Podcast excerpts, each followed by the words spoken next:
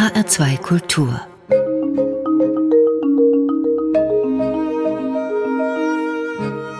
Doppelkopf Heute am Tisch mit dem Geigenbaumeister Martin Schleske. Seine Instrumente werden auf den großen Bühnen gespielt, was hier, wo wir das Gespräch aufzeichnen, in der Werkstatt in Landsberg am Lech unter den Händen des 58-Jährigen entsteht, begeistert weltweit Musiker und Publikum. Sein Handwerk, die Welt der Instrumente und des Klangs, ist für ihn auch ein Sinnbild für das Geheimnis des Lebens insgesamt. Er sagt, unser Herz ist wie ein Resonanzboden und hat seinen unverwechselbaren Klang. Und er sagt auch, letztlich Letztlich ist es die Liebe, die Resonanz erzeugt. Das hat er unter anderem in seinem Bestseller Der Klang vom unerhörten Sinn des Lebens erzählt.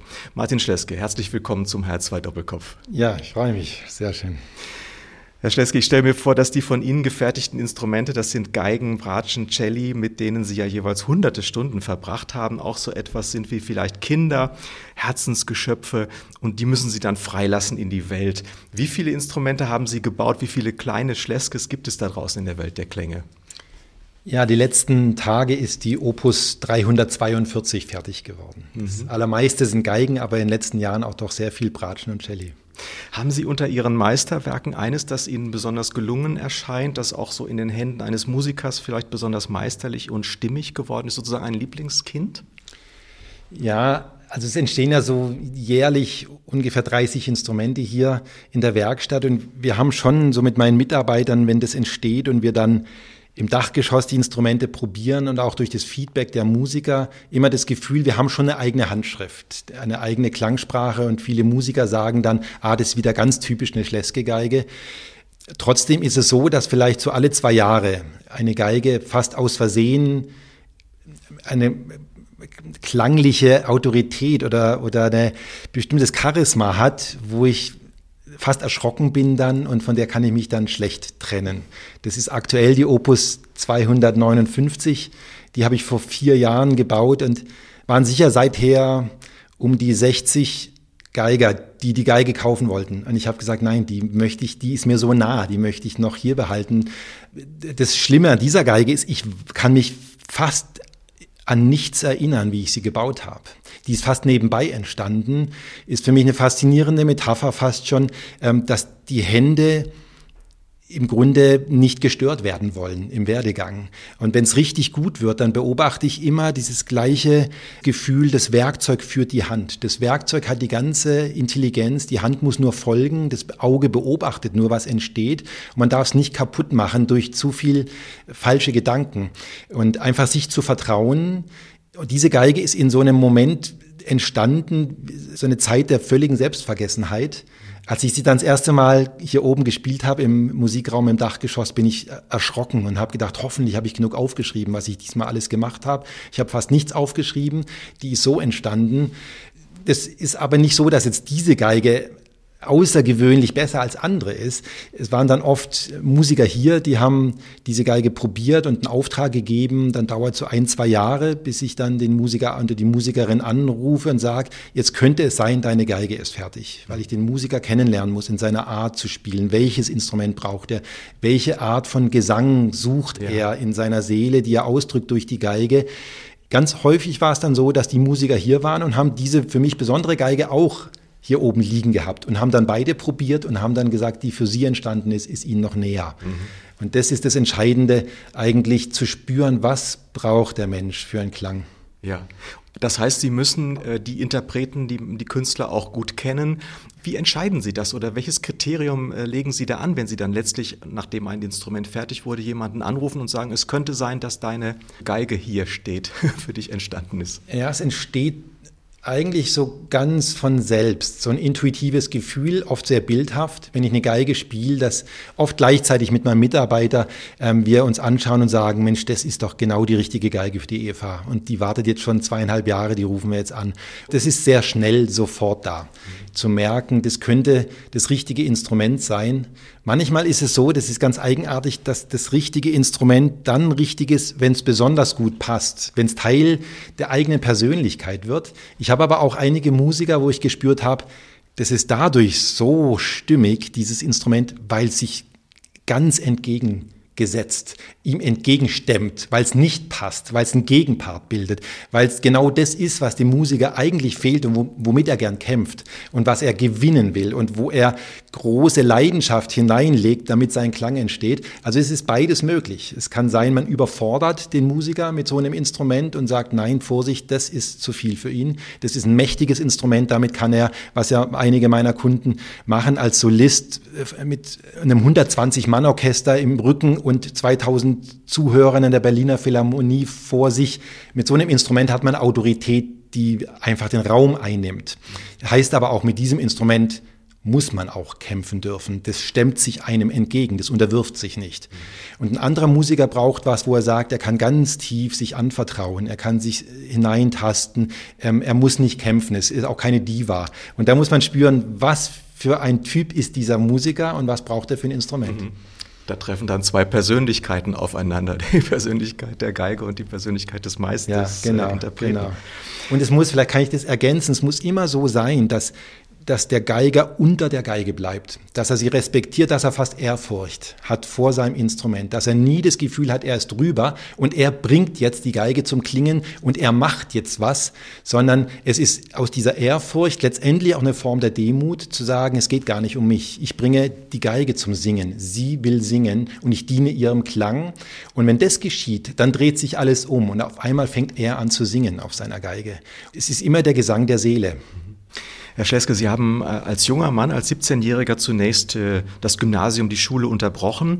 Sie haben dann äh, in Mittenwald eine Ausbildung zum Geigenbauer machen können, haben einen der begehrten Ausbildungsplätze damals bekommen. Sie haben aber später noch das Abitur nachgeholt und noch Physik studiert. Mhm. Also nicht gerade ein künstlerischer Studiengang, wurden dann Diplom-Physikingenieur und haben aber dann auch mit viel Leidenschaft so die physikalische Seite des Phänomens Klang erkundet, sich dann 1995 als Geigen Baumeister selbstständig gemacht. Können Sie sich eigentlich noch erinnern, wann zum ersten Mal der Geigenton so Sie in der Seele äh, getroffen hat? Ja, das weiß ich noch sehr genau. Da war ich ähm, drei Jahre alt. Vielleicht war es auch vier, drei oder vier Jahre. Da habe ich das erste Mal den Mann der Schwester meiner Mutter, also ihren Schwager, auf der Geige gehört. Mhm. Und das weiß ich noch, ähm, das war für mich wie ein Blitzeinschlag. Ich war so fasziniert von dem, was er da macht, was für Töne er in den, in den Raum äh, den Raum erfüllt mit diesem Bogen, der über die Seiten streicht. Und ich habe sofort meinen Eltern gesagt, ich möchte Geige lernen. Und dann habe ich recht früh angefangen mit ähm, sieben Jahren. Aha. Eine Berufungsgeschichte, die schon früh begann. Ja. Herr Schleske, beginnen wir doch mal am Anfang. Es ist ja im Geigenbau entscheidend, das richtige Holz zu haben, das richtige Klangholz, aus dem dann später wirklich ein, ja, ein Spitzeninstrument mit wirklichem Charakter entstehen kann. Und das kann man nicht im Bauhaus kaufen. Wo mhm. finden Sie das Holz für eine Geige? Ja, es gibt nur sehr wenige Täler in den Alpen, in denen so außergewöhnliches Holz wächst. Und das Alpenholz, die German Pine heißt in der ähm, internationalen Sprache, ist einzigartig unter allen Hochwaldregionen der Welt. Also die Geigenbauer aus allen Erdteilen, aus der ganzen Welt ähm, kommen hierher und suchen hier in den Alpen das Holz. Und da gibt es nur wenige Täler und in diesen wenigen Tälern nur wenige Stämme, die geeignet sind. Und selbst in dem Stamm, da habe ich sehr viele akustische Analysen gemacht, nur wenige Stücke in dem Stamm, die so einen außergewöhnlichen Klang ähm, ermöglichen das sind die sogenannten Sängerstämme, nennt man sie. Man kann nicht erklären, warum, dass ein Stamm im Wald neben den anderen so einen außergewöhnlichen Klang bildet und die daneben nicht. Äh, diese Sängerstämme, man hört sie dann, wenn es aufgeschnitten ist und das Holz dieser Stämme hat ich, ich werde sofort euphorisch, wenn ich es sehe, wenn ich es in der Hand habe. Man hört ein eigenes Rauschen an diesem Holz. Und dieses gut klingende Holz hat so einen ganz speckigen Glanz. Das sieht immer nass aus, obwohl es alt ist. Und da das richtige Holz zu finden, ist im Grunde schon die Hälfte äh, des, des die Geheimnisses, die Hälfte des, des Klanges. Ja. Also ich sage für mich manchmal, die, die Klangfarbe des Instrumentes, die Ansprache, äh, die Dynamik, alles das, was mir so wichtig ist, die Harmonie der Gegensätze im Klang zwischen Wärme und Sanftheit, zwischen Leidenschaft Leidenschaft und Ruhe, das, was ein gutes Instrument hat, zwischen Leuchtkraft oben und dieses dunkle, fast archaische in der Tiefe, das ist die Meisterschaft des Geigenbauers. Das ist sein Herzschlag, sein Klang. Aber ob das Instrument dann so eine Größe hat, dass es als Soloinstrument die Philharmonie füllen kann, da muss ich ganz bescheiden und ehrlich sagen, das verdanke ich dem Holz. Und wie stellen wir uns das vor? Das heißt, Sie fahren dann, äh, ich glaube, es ist in Norditalien, ja. Ähm, Sie fahren dann dorthin und gehen zu den Sägewerken, wo schon also vorgeschnitten wurde und dann gehen Sie von Holzstück zu Holzstück klopfen, hören. Ganz genau. Also ich habe einige sogenannte Tonholzhändler, die die Stämme schon aufschneiden und dann sieht man die radial geschnittenen Decken und Bodenstücke. Ähm, und dann ist es im Grunde eine lebenslange, jahrzehntelange Erfahrung. Ich habe mal neulich überschlagen, dass ich weit über 200.000 Hölzer in der Hand hatte in meinem Leben. Ich habe da mal spaßeshalber, ich gehe dann auch hin mit Ultraschall, mit Dichtemessungen und allem, dass ich auch als Physiker das noch absichere, was ich intuitiv spüre, wenn ich das Holz in der Hand habe. Und habe da mal spaßeshalber einen der Holzstapel mit 100 Stück äh, durchgeschaut und habe ohne jedes Messgerät die zehn für mich besten rausgesucht und dann die zehn aus der nächsten Kategorie. Und danach erst die Ultraschallmessungen, die Dichtemessungen, die Dämpfungsmessungen gemacht und habe dann festgestellt, ich habe unter den zehn äh, waren die neun besten und das zehnte war dann in der nächsten Kategorie. Das heißt, ich brauche die Geräte nicht mehr. Man spürt sofort, das ist wieder so ein Kandidat. Man kriegt im Grunde Herzklopfen, wenn man so ein Holz in der Hand hat. Das glaube ich. Martin Schleske, Geigenbaumeister aus Landsberg am Lech. Wir hören jetzt den Klang eines ihrer Geigenkinder, die Schleske Opus 149 in den Händen von Alban Beikircher. Was geht in Ihnen vor, wenn Sie so ein Werkstück dann erklingen hören? Gerade bei dieser Geige, die Alban Beikircher spielt, eine große Freude, denn er war einer der ersten wirklich großen Musiker, Solisten, der damals 1996 war es, in meine Werkstatt kam, im Münchner Lehl, und er hatte eine unfassbar schöne Geige von Domenico Montagnana aus dem Jahr 1729 in Venedig gebaut, einer der großen Zeitgenossen von Stradivari. Und diese Geige von ihm war jahrelang mein großer Lehrer.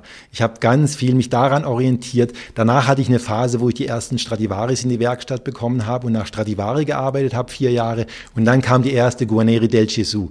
Wenn man einmal auf einer Guarneri G-Seite gespielt hat, will man nie mehr eine Stradivari spielen. Und das waren so die drei großen Lehrer, die ich hatte. Und dann war Alban eigentlich derjenige, er hatte jahrelang immer wieder meine Geigen auch angespielt und sein Urteil dazu gesagt. Ich habe sehr viel gelernt durch ihn. Man wird nur durch Musiker zu einem guten Musiker.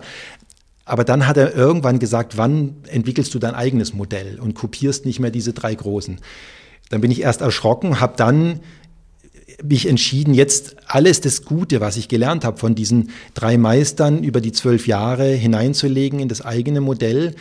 Und er spielt eine der ersten von diesem eigenen Modell.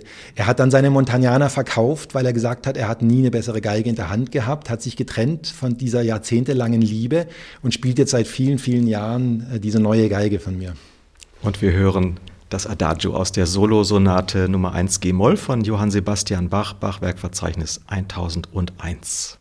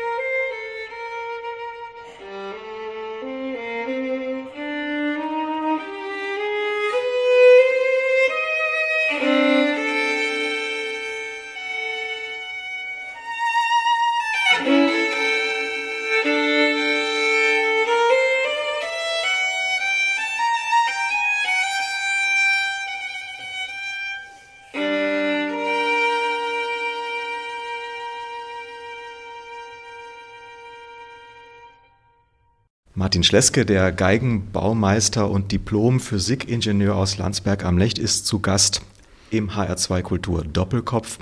Er ist ein renommierter Geigenbaumeister und als Buchautor auch ein großartiger Erzähler.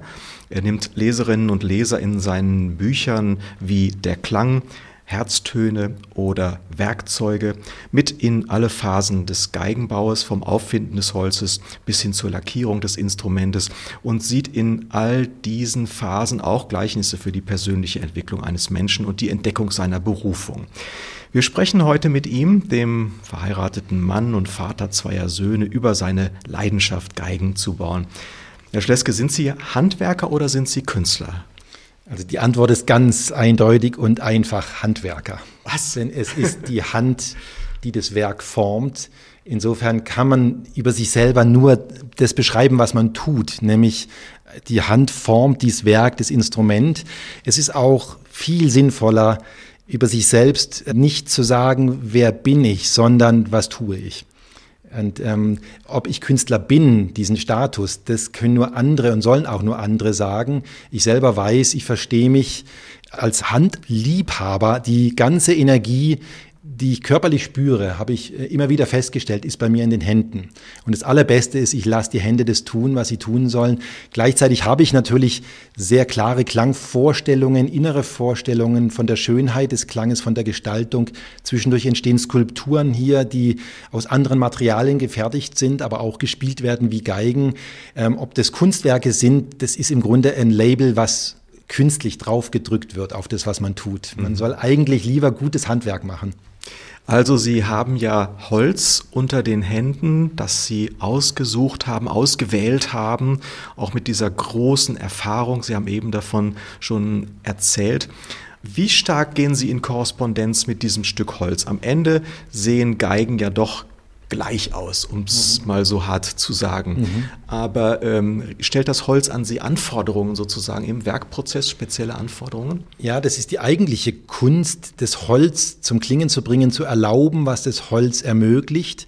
Es gibt Geigen, die sind einfach so, dass man sie anschaut und man kriegt ähm, Herzklopfen, weil es so stimmig ist und so gut gemacht und so schön und so aus einem Guss. Das ist aber nur das Äußere. Die eigentliche Kunst der Geige ist nicht die Holzskulptur, die ich sehen kann, sondern dieses Holz, was ich sehen kann, die Skulptur, die Wölbung, die F-Löcher, das Gesicht, was dadurch entsteht, die Wölbungsbrust mit der Hohlkehle und dem konvexen Bereich, der sich dann erhebt aus der Hohlkehle. Alles das ist nur eine hölzerne Form, das ist noch keine Geige.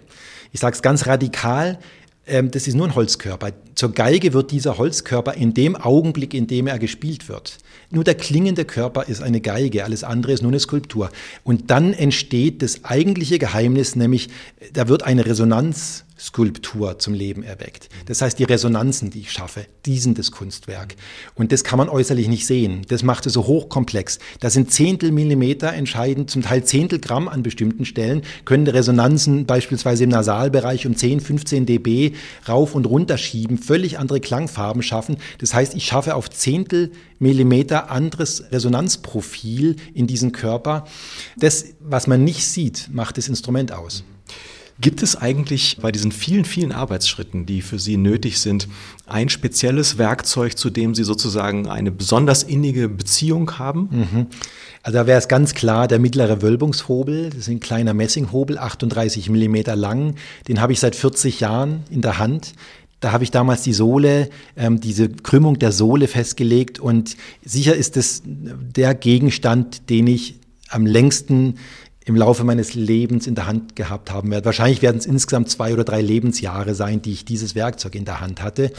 Da kenne ich nichts besser als diesen Hobel.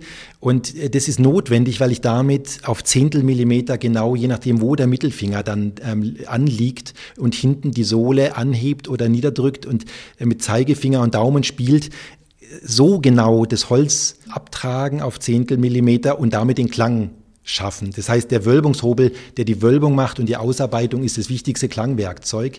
Allein der Klang des Hobels über dem Holz, wenn man arbeitet und die Faser reingeht und den Faserwechsel im, ähm, bekommt und man spürt, jetzt bin ich gegen die Faser. Hier hat das Holz eine leichte Abholzigkeit und einen leichten Drehwuchs.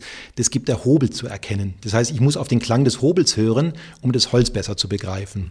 Also bei Ihnen läuft nicht das Radio in der Werkstatt? Nein, das ist absolut unmöglich. Ich, und ich sage auch meinen Mitarbeitern, haben sich ja immer wieder Menschen vorgestellt und viele, viele Jahre, auch Jahrzehnte hier arbeiten. Das Wichtigste bei der Arbeit ist, ähm, Stille zu lieben und nur den Klang des Holzes in der Werkstatt zu hören. Herr Schleske, bei welchem Arbeitsschritt, bei welchem Werkzeug müssen Sie so innerliche Hindernisse überwinden? Gibt es etwas, wo Sie eine doch auch die größte Abwehr haben in so einem langen, vielhundertstündigen Bauprozess? Ja, das Interessante ist, dass der schönste Arbeitsgang, nämlich genau das, was mit dem Wölbungshobel passiert, gleichzeitig der gefährlichste ist. Weil hier ist die Gefahr, dass ich es übertreibe oder untertreibe. Und das ist die Kunst im Geigenbau. Im Grunde kann man sagen, ich muss mich frei machen von zwei Abgründen. Auf der einen Seite die Angst und auf der anderen Seite der Stolz. Und ich glaube, das ist wie im echten Leben, das sind die beiden großen Abgründe. Die Angst, es reicht nicht. Die Angst, es muss besser sein. Die Angst, ich weiß nicht, ob es diesmal gut genug wird für diesen hochkarätigen Musiker. Und aus dieser Angst heraus kann es passieren, man übertreibt. Man will mehr aus dem Holz rausholen, als es erlaubt. Dann geht man zwei Zehntel Millimeter zu weit in den Backen und am Ende ist der Klang topfig abgesoffen, es ist zu dumpf, die Hauptkorpusresonanzen sind zu tief, man hat übertrieben. Das äh, Gefährliche ist lustigerweise genauso das Gegenteil. Also es gibt nicht eine Sicherheitszone, wo ich sagen kann, lieber auf Nummer sicher, das geht nicht. Wenn ich nämlich untertreibe, wenn ich nicht weit genug gehe, dann klingt das Instrument scharf, penetrant, schreiend. Also ich darf genauso, muss ich mich frei machen davon, von so einer falschen Bescheidenheit. Mhm. Das Holz verzeiht mir auch nicht, wenn ich aus Ängstlichkeit nicht weit genug gehe. Also man darf sich sozusagen weder übertreiben noch untertreiben. Herr Schleske, wir nehmen hier dieses Gespräch auf, oben im Dachbereich, also das ist hier unter dem Dach. Wenn dann nach 300 Stunden Handarbeit eine Geige fertig ist, wenn die Saiten aufgezogen gestimmt sind, dann kommt der Meister, der Käufer und dann gehen sie immer hier oben hin um das anzuspielen, um das erste Mal zu hören? Was ist das für Sie für ein Moment dann nach so vielen Stunden? Ja, das ist unglaublich aufregend, weil doch erst dann wirklich mit dem allerersten Ton klar wird, was ist es für ein Instrument geworden. Ich weiß es nicht davor, ob ich Sie spielen es natürlich ich selber. Ich spiele es dann an. selber an, mein Mitarbeiter spielt es und ich weiß nicht, ob es so ist, dass es mich elektrisiert. Wenn ich nur sage, ja, die ist wieder gut geworden, dann weiß ich, sie ist noch nicht gut. Es muss so sein, dass man wirklich aufgeregt ist. Und mein Mitarbeiter sagt immer, er erlebt mich nie glücklicher als in dem Moment, wenn eine neue Geige fertig ist, die mir gefällt. Ist aber auch umgekehrt. Auch tatsächlich eine Enttäuschung und ein Leiden, wenn ich sage, es ist noch nicht das, was es sein kann. Das ist mir bei der vorletzten Geige passiert die ich hier gerade auch liegen habe ähm, auf, auf der Werkbank. Das ist ein ganz außergewöhnliches Instrument, denn die ist aus 50.000 Jahre altem Holz gefertigt. Aus Neuseeland ist ein Hochmoor entdeckt worden und diese Stämme haben vor 50.000 Jahren gelebt, bevor dann durch eine Naturkatastrophe dieses Moor entstanden ist und konserviert wurde. Davon habe ich ein paar wenige Stücke, habe auch ein Cello schon gebaut, was eine bekannte Solo-Cellistin spielt aus diesem Holz und eine Bratsche, die eine unfassbare Tiefe und Kraft hat. Und jetzt ist diese Geige fertig geworden aus diesem Holz. Und die klang gut. Und mein Mitarbeiter hat gesagt, Mensch, die ist gut geworden. Und so habe ich das auch drei Tage gedacht. Und dann habe ich gespürt, nein, da ist noch mehr möglich. Ich bin nicht weit genug gegangen mit dem Boden. Und da habe ich sie geöffnet. Das ist eine OP am offenen Herzen. Ähm, denn dabei kann jetzt alles schiefgehen, nicht weil ich es nicht kann, sondern weil ich es falsch eingeschätzt habe. Und wenn ich jetzt zu weit gehe, dann ist es irreparabel zerstört, ist alles kaputt, was ich geschaffen habe. Aber ich habe es trotzdem gemacht, weil ich gesagt habe, es ist noch nicht das. Und es ist eine andere Klasse geworden durch diesen Mut. Es ist ein Instrument, was eine unfassbare Tiefe hat und ein Strahl, eine Strahlkraft, ohne aggressiv zu sein. Und äh, davor war sie gut, aber jetzt ist sie außergewöhnlich. Operation gelungen. Operation gelungen und das, das ist was, was man spüren muss. Soll ich es wirklich wagen, das Instrument zu öffnen und was zu verändern? Mhm. Eine weitere Musik von Martin Schleske vorgeschlagen ist ein Stück von Ernest Bloch, ein schweizerisch-US-amerikanischer Komponist der ersten Hälfte des 20. Jahrhunderts. Es trägt den Titel Prayer, Gebet. Wir hören die Cellistin Solga Betta und die Amsterdam Sinfonietta unter der Leitung von Candida Thompson. Die Werke von ihm sind oft ähm, von jüdischer, liturgischer und jüdischer Volksmusik inspiriert. Was spricht Sie an an dieser Musik? Ach, diese unfassbare Tiefe. Auch ein, es ist ein Klagelied. Und ich glaube, das ist so gesund, was wir lernen können aus der Spiritualität des Judentums, auch aus den Klageliedern und den Psalmen ganz weit vorn. Ähm, die Psalmen, die eine gewaltige Schule der Seelenführung sind, dass wir unterscheiden sollten zwischen Jammern und Klagen. Wir jammern sehr viel. Das hilft der Seele nicht.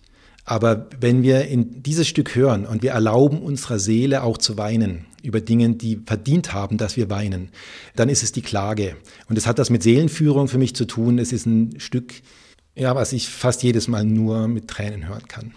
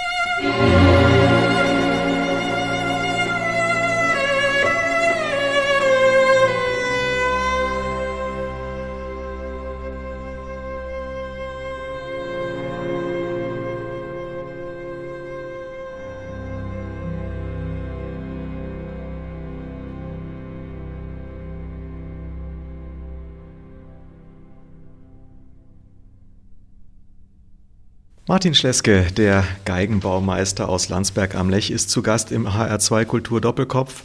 Er ist ein weithin gerühmter Geigenbaumeister und auch inzwischen ein sehr bekannter Buchautor.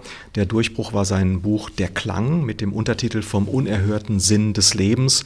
Inzwischen sind weitere Bücher erschienen, in denen Martin Schleske als ein begnadeter Erzähler seine Leser mit an die Werkbank seiner Werkstatt nimmt, aber mehr noch auch Anteil gibt an seinem inneren Leben, an seiner Leidenschaft und an seinen Gedanken rund um das Wesen des Glücks und den geheimnisvollen Klang des Lebens. Herr Schleske, Sie nehmen die Geige als Sinnbild für den Menschen und Sie sagen, auch jeder Mensch hat seinen Klang. Wo sehen Sie die Analogien?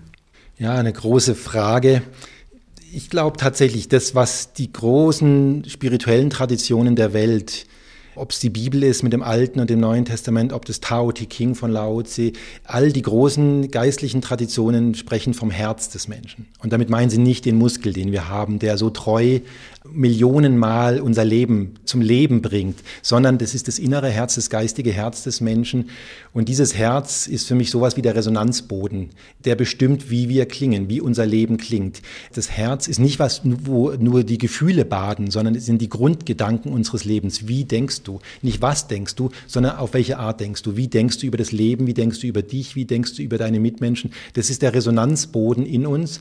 Und es ist letztendlich dieser Resonanzboden, in dem wir an angeregt werden für die geistige Kraft Gottes, die uns umgibt und ähm, wo wir uns verschließen können. Das ist dann dieses wunderbar herrliche altmodische Wort, das ganz häufig vorkommt, wo wir uns verstocken können. Das heißt, wir verstimmen uns.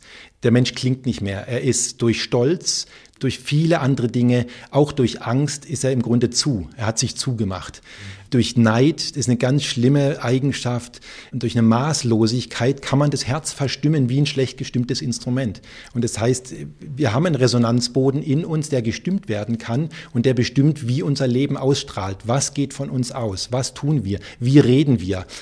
was bewirken wir? Was kommt durch uns zum Klingen? Das heißt übrigens dieses wörtlich, das Wort Person heißt übersetzt per sonum aus dem Lateinischen. Das heißt hindurch klingen, per, hindurch, sonum klingen. Das heißt, was den Menschen zur Person macht, entscheidet sich daran, was durch ihn zum Klingen kommt, weil dieses Herz der Resonanzboden des Instrument des inneren Lebens ist. Sie dehnen diese Analogie auch noch weiter aus und äh, Sie nennen Ihr jüngstes Buch Werkzeuge in der Unterzeile in Resonanz mit Gott da kommt so ein Satz vor, dass äh, wir sozusagen auch von Gott oder von dieser göttlichen Dimension gespielt werden. Genau. Ja, das ist einer der Grundgedanken der letzten Jahre in meinem Leben. Ich habe, glaube ich, die letzten drei, vier Jahre äh, Dinge erlebt, die meinen Glauben sehr stark verändert haben. Und ich würde, wenn ich das zusammenfassen kann in einem Satz, dann wäre es dieser Grundsatz zu sagen, die Gnade Gottes und es ist immer eine wirksame Kraft. Die Gnade möchte unseren Glauben spielen, wie ein Musiker sein Instrument. Das heißt, die Gnade ist der Musiker, der Instrumente sucht. Diese Gnade sucht Instrumente, die sie zum Klingen bringen kann. Und der Glaube ist die Öffnung, ist die Bereitschaft zu sagen, hier bin ich, du darfst mich spielen. Mein Leben darf ein Gottesspiel sein. Also Glauben wäre für mich übersetzt eigentlich das ganz einfache Wort, lass dich spielen. Mhm. Das bedeutet Glauben. Du musst es nicht machen, du musst es nicht produzieren, du kannst dich anvertrauen. Das ist eigentlich die biblische Übersetzung von Glauben. Das Wort Glauben gibt es so nicht im Neuen Testament, das heißt Vertrauen. Du kannst dich anvertrauen dieser Gottesgegenwart, die unfassbar demütig ist. Denn diese Gnade reißt kein Instrument an sich, sondern sie wartet auf die Bereitschaft, dass wir uns anvertrauen, dass wir gespielt werden können, dass unser Leben zu einer Schönheit erwacht, zu einer Wahrhaftigkeit, zu einer Aufrichtigkeit, zu einer Hingabe an das, was unsere Begabungen und unsere Berufungen sind. Gott findet heute wenig Resonanz. Theologen sehen heute eine Gotteskrise. Wenn man das mal sozusagen mit dem Resonanzbild beschreibt, würde man sagen, Gott findet tatsächlich wenig Resonanz, viel weniger als vielleicht in früheren Zeiten. Würden Sie dem zustimmen? Ach, das, nee, das, ach, ich weiß nicht. Ich würde sagen, vielleicht Religiosität findet Gott sei Dank wenig Resonanz. Denn wenn wir aus Gott eine Religion machen oder Religiosität vor uns hertragen, wie so ein System unseres Lebens, dann ist was krank. Religion ist nie ein Zusatz zum Leben. Ach, dann bin ich auch noch religiös. Sondern das, was Religion ausmacht, Religie, die, die Rückbindung, ist, dass ich mich tief verbunden, gebunden, verbunden weiß mit dem, der das Leben ist. Und ich weiß nicht, ob Gott nicht Resonanz findet, wenn ich, vielleicht würden viele Menschen sagen, ach so, wenn das Gott ist, dann habe ich ihn ja auch erlebt. Und da wird Gott lächeln und sagen, wie oft hast du mir in die Augen geschaut? und du hast es nicht gemerkt. Wie oft hast du, wenn ich hier durch den Wald gehe am Ostufer, diese mächtigen Flussbäume und die Eschen berühre, die, die sehr krank sind und die mächtigen Bergahorn und viele von diesen, und ich lege meine Hand mal hin und ich spüre das, die Kraft und das Charisma von einer Eiche im Unterschied zu einer Linde und sage, das so seid ihr. Dann natürlich berühre ich Gott.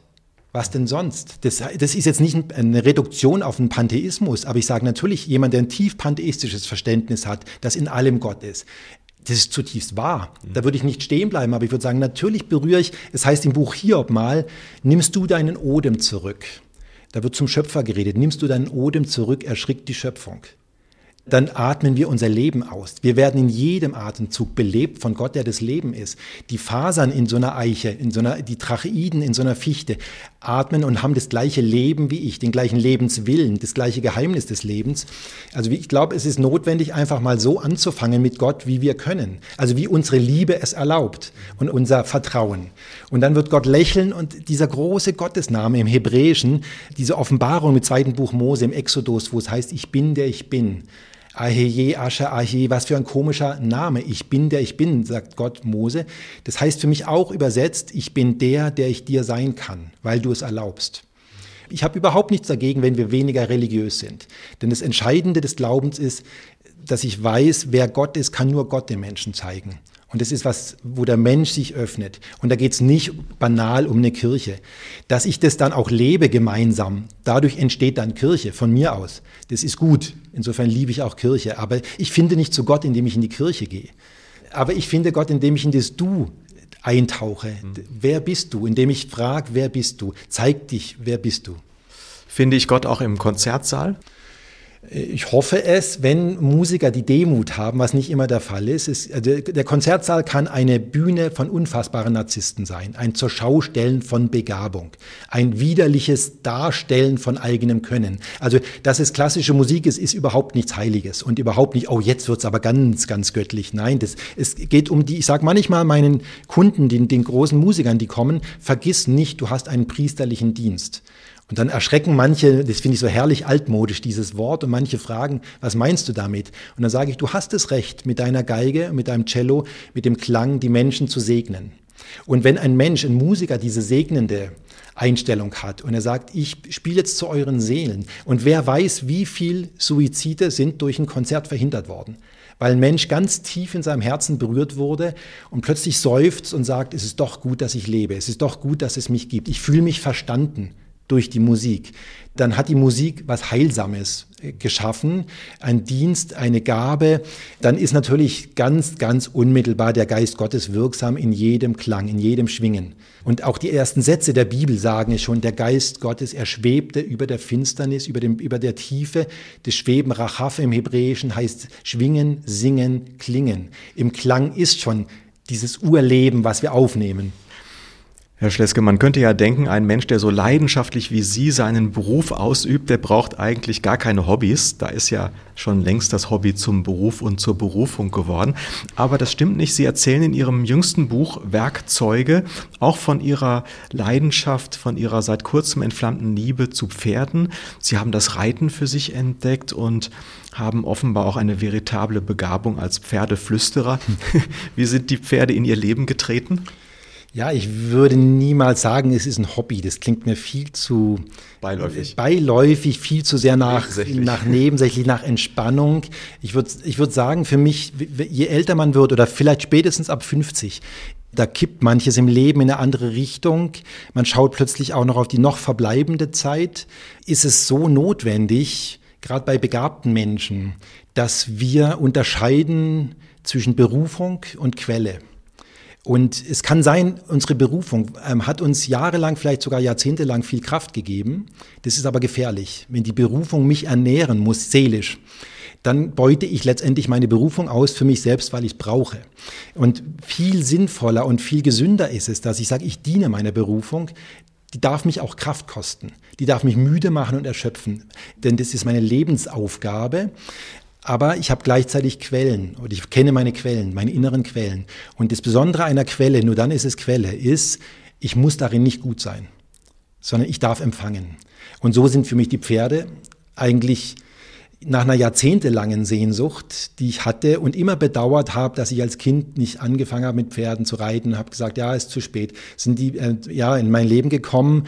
Das war wie eine Atomexplosion der Liebe die ich erlebe, wenn ich bei Pferden bin. Gar nicht nur das Reiten. Das Reiten war ein Nebeneffekt, der nötig ist, dass man auch auf diese Weise noch diese enge Verbundenheit mit dem Pferd erlebt, aber nur mit den Pferden zu stehen, neben den Pferden zu stehen, die Pferde zu berühren, mit den Pferden zu gehen, in die, in die Herde. Ich war jetzt so oft schon in, äh, stundenlang in, auch in Italien dann äh, bei den Pferdeherden, wenn man umgeben ist von zehn Pferden auf zehn Hektar und die suchen alle die Nähe, weil sie merken, ich bleibe fünf, sechs Stunden nur da stehen bei ihnen. Und plötzlich, Was erleben Sie da? Was erleben das Sie ist ein magischer, also ein mystisches, äh, ein Moment, den kann man fast nicht beschreiben. Erst in dem Moment, wo man da steht und nicht mehr weiß, wie viel Zeit vergangen ist dann passiert es, die Pferde schauen dich plötzlich alle gleichzeitig an und sagen, jetzt bist du da.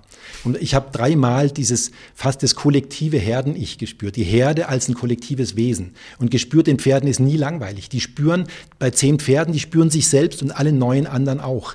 Also da einzutauchen in diese Nähe, die Pferde sind uns in vielem so überlegen, das werden wir sicher auch noch erforschen im Laufe der Jahrzehnte und Jahrhunderte, was diese Überlegenheit ist, wo ich sage, die Pferde sind so hoch emotional und sie haben ein Gespür für Energie.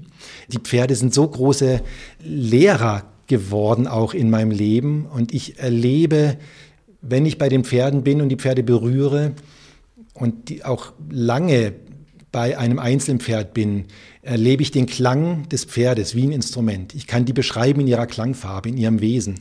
Und das spüren die Pferde, dass sie sagen, du merkst, wer ich bin.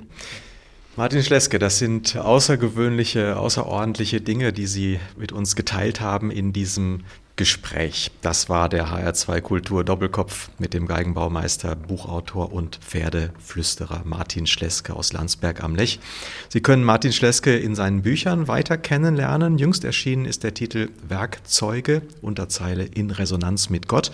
Ich bedanke mich ganz herzlich für das Gespräch und wünsche Ihnen weiter viel Inspiration und Erfolg in Ihrem Wirken. Vielen Dank, hat mich gefreut.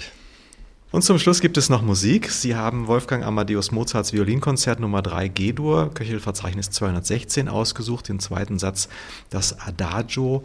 Ähm, sagen Sie uns noch kurz, was Sie daran besonders mögen? Dieses Stück berührt mich sehr tief. Es ist für mich, ich habe sogar geschrieben in, in meinem Buch drüber, ein Lobpreis, wo ich gewagt habe zu sagen, wenn dieses Stück erklingt, dann überlassen im Himmel sogar die Engel den Saiten diesen Lobpreis. Das hat eine so atemberaubende Selbstverständlichkeit und Stimmigkeit, als ob es immer schon da war. Und wir hören das Mozarteum Orchester Salzburg unter Howard Griffith und Solist ist Zieu He.